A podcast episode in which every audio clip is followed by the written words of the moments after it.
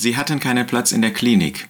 Das ist die Überschrift eines Artikels, den ich dieser Tage angesichts des sogenannten Weihnachtsfestes las und der natürlich damit Bezug nehmen soll auf Lukas 2. Da heißt es in Vers 7, und sie, Maria, gebar ihren erstgeborenen Sohn und wickelte ihn in Windeln und legte ihn in eine Krippe, weil in der Herberge kein Raum für sie war.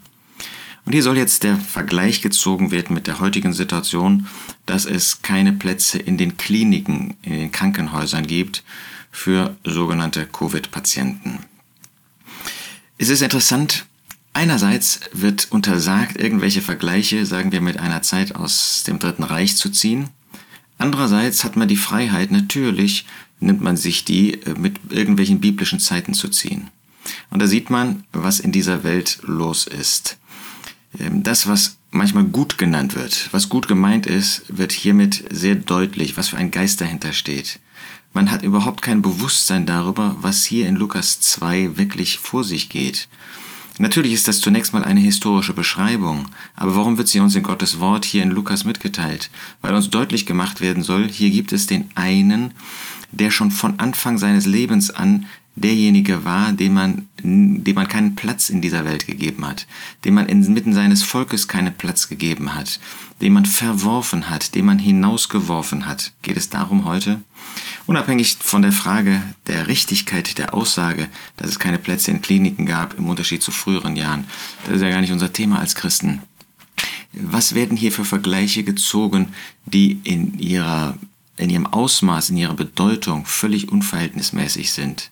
Und das zeigt, dass man Gottes Wort nicht versteht, dass man Gottes Wort nicht verstehen will, jedenfalls missversteht und dass man hier Christus gebraucht, um nicht zu sagen missbraucht, um seine eigene Meinung durchzuziehen. Das gleiche gilt auch für Bezüge, die zum Teil da gezogen werden. Das heißt jetzt, wir werden frei sein dadurch, dass wir die Freiheit einschränken.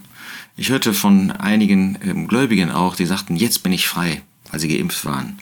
Was ist das für eine Freiheit? Ist das die Freiheit, ähm, die wir wirklich haben, die Freiheit bis für drei Monate oder die Freiheit für sechs Monate? Was sagt Gottes Wort zum Thema Freiheit? Da sagt der Herr Jesus selbst, wenn nun der Sohn euch frei macht, werdet ihr wirklich frei sein. Da geht es natürlich nicht um eine äußerliche Freiheit, vielleicht Scheinfreiheit, vielleicht bedingte Freiheit, vielleicht kurzfristige Freiheit, sondern da geht es um wahre Freiheit. Und ja, ähm, als Christ, als Gläubiger, als Diener des Herrn ist, besteht Freiheit auch darin, dass man sich in bewusster Weise einschränkt, dass man eine Freiheit, die man hat, nicht in Anspruch nimmt. Der Apostel Paulus sagt in 1. Korinther 9, Vers 19, denn obwohl ich von allen frei bin, habe ich mich allen zum Sklaven gemacht, damit ich so viele wie möglich gewinne. Paulus ist derjenige, der vielleicht bis auf Apostelgeschichte 21 wirklich frei war, der sich auch frei gehalten hat, nämlich vom Gesetz.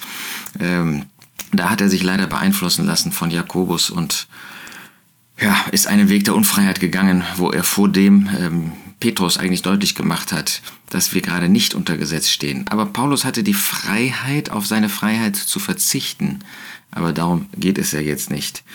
Ähm, wir sind ja nicht dadurch frei, dass wir etwas tun oder dass wir etwas nicht tun. Dazu gehört auch, ähm, in dem Artikel, von dem ich eingangs sprach, ähm, wird dann dieses Wort, dass Gott, dass die Engel vielmehr den Hirten zurufen, wir lesen auch das in Lukas 2, wird auf die heutige Zeit angewendet. Sie waren, diese Hirten waren in, mit äh, großer Furcht in ihren Herzen bedrängt. Und dann lesen wir in Lukas 2, Vers 10, und der Engel sprach zu ihnen, fürchtet euch nicht, denn siehe, ich verkünde, verkündige euch große Freude, die für das ganze Volk sein wird. Denn euch ist heute in der Stadt Davids ein Erretter geboren, welcher ist Christus, der Herr. Wunderbar. Es gibt Furchtlosigkeit dadurch, dass wir einen Erretter haben, dass wir uns jetzt auf einen Erretter stützen können. Aber es gibt doch nicht dadurch Furchtlosigkeit, dass ich mich impfen lasse. Oder von der anderen Seite gibt es manche, die meinen, sie könnten dadurch furchtlos sein, dass sie sich nicht impfen lassen. Das ist doch nicht das, was uns furchtlos macht. Allein das Vertrauen auf Gott, ist uns das nicht abhanden gekommen in den letzten zwei Jahren, dass wir meinen, dadurch furchtlos, dadurch sicher zu sein, dass wir bestimmte äußerliche Dinge tun. Natürlich sollen wir verantwortungsbewusst mit unserer Gesundheit umgehen, unbedingt.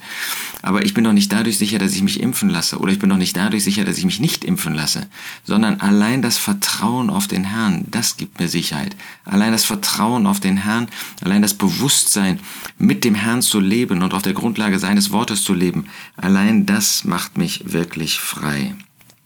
In, dieser Zusammenhang gibt es dann, in diesem Zusammenhang gibt es dann auch seltsames Verständnis von Verantwortung. Das sind doch alles Fragen, die wir persönlich vor dem Herrn klären können. Ich hörte jetzt, wie am Rande von Zusammenkünften nach einer Zusammenkunft öffentlich aufgerufen wurde, sich impfen zu lassen. Ähm, an anderer Stelle, je nachdem wie die Zusammensetzung ist, mag das Gegenteil öffentlich ausgerufen werden. Ja, dass man öffentlich ähm, oder meinetwegen in, in Chatgruppen von, ähm, von Geschwistern, von Glaubensgeschwistern aufruft, sich nicht impfen zu lassen. Was hat das denn mit unserer gemeinschaftlichen Verantwortung zu tun? Überhaupt nichts. Ob jemand sich impfen lässt, das kann er mit dem Herrn tun. Ob jemand sich nicht impfen lässt, das kann er mit dem Herrn tun. Das ist doch keine gemeinschaftliche Verantwortung. Haben wir noch ein Verständnis dafür, dass die Versammlung Gottes mit diesen irdischen Fragestellungen sich gar nicht beschäftigen soll? Natürlich müssen wir ähm, schauen, dass wir unsere Zusammenkünfte ähm, im Namen des Herrn, unsere Zusammenkünfte nach dem Wort Gottes ähm, ausrichten können, dass wir zusammenkommen können. Aber da werden wir doch nicht solche Fragen in den Vordergrund stellen oder den Geschwistern, den Glaubensgeschwistern vorstellen und vorhalten, ob sie sich impfen lassen oder nicht. Das mögen sie und das können sie und das wollen wir ihnen auch zutrauen, in persönlicher Verantwortung doch überlassen. Das ist eine persönliche Frage, mit der wir gemeinsam gemeinschaftlich überhaupt nichts zu tun haben, dann ist die Versammlung Gottes zu einer irdischen Einrichtung geworden. Wenn solche Fragen uns gemeinsam beschäftigen, ähm, ob jemand sich impfen lässt oder nicht und diese äh, Debatte, die damit zusammenhängt. Ja, wir dürfen dankbar sein, dass es eine Zeit geben wird, wo wir auch äußerlich frei sein werden. Das werden wir hier nicht erreichen. Ob mit Impfen oder ohne Impfen, hat damit überhaupt nichts zu tun.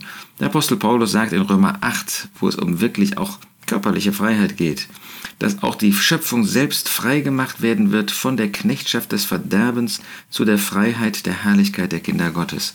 Ja, wenn wir mit dem Herrn Jesus auf diese Erde kommen werden, dann werden diese Bindungen, die durch die Sünde, den Sündenfall in diese Welt gekommen sind, mit all diesen Folgen, die wir jetzt auch erleben. Dieses Virus, jedenfalls in dieser Ausgestaltung, ist überhaupt keine Frage. Das ist eine Folge dessen, dass die Sünde in diese Welt gekommen ist und dass es diese äußerlichen ähm, ja, negativen Entwicklungen geben kann, diese Degeneration, auch diese Krankheiten, ähm, die durch ein solches Virus ausgelöst werden, das wird es dann in dieser Weise nicht mehr geben. Dann wird ähm, diese Schöpfung freigemacht werden und damit auch der Körper des, äh, des Menschen.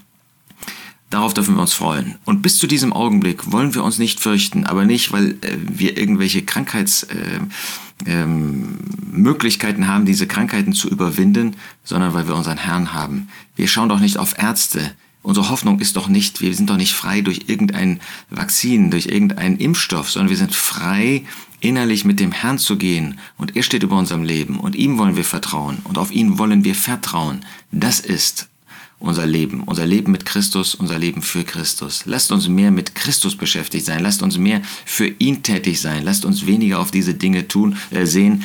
Natürlich, wir müssen in persönlicher Verantwortung eine Entscheidung treffen, aber das soll doch nicht unser Leben beeinflussen, das soll doch nicht unsere Gemütslage beeinflussen, sondern Christus und das, was er für uns vorgesehen hat.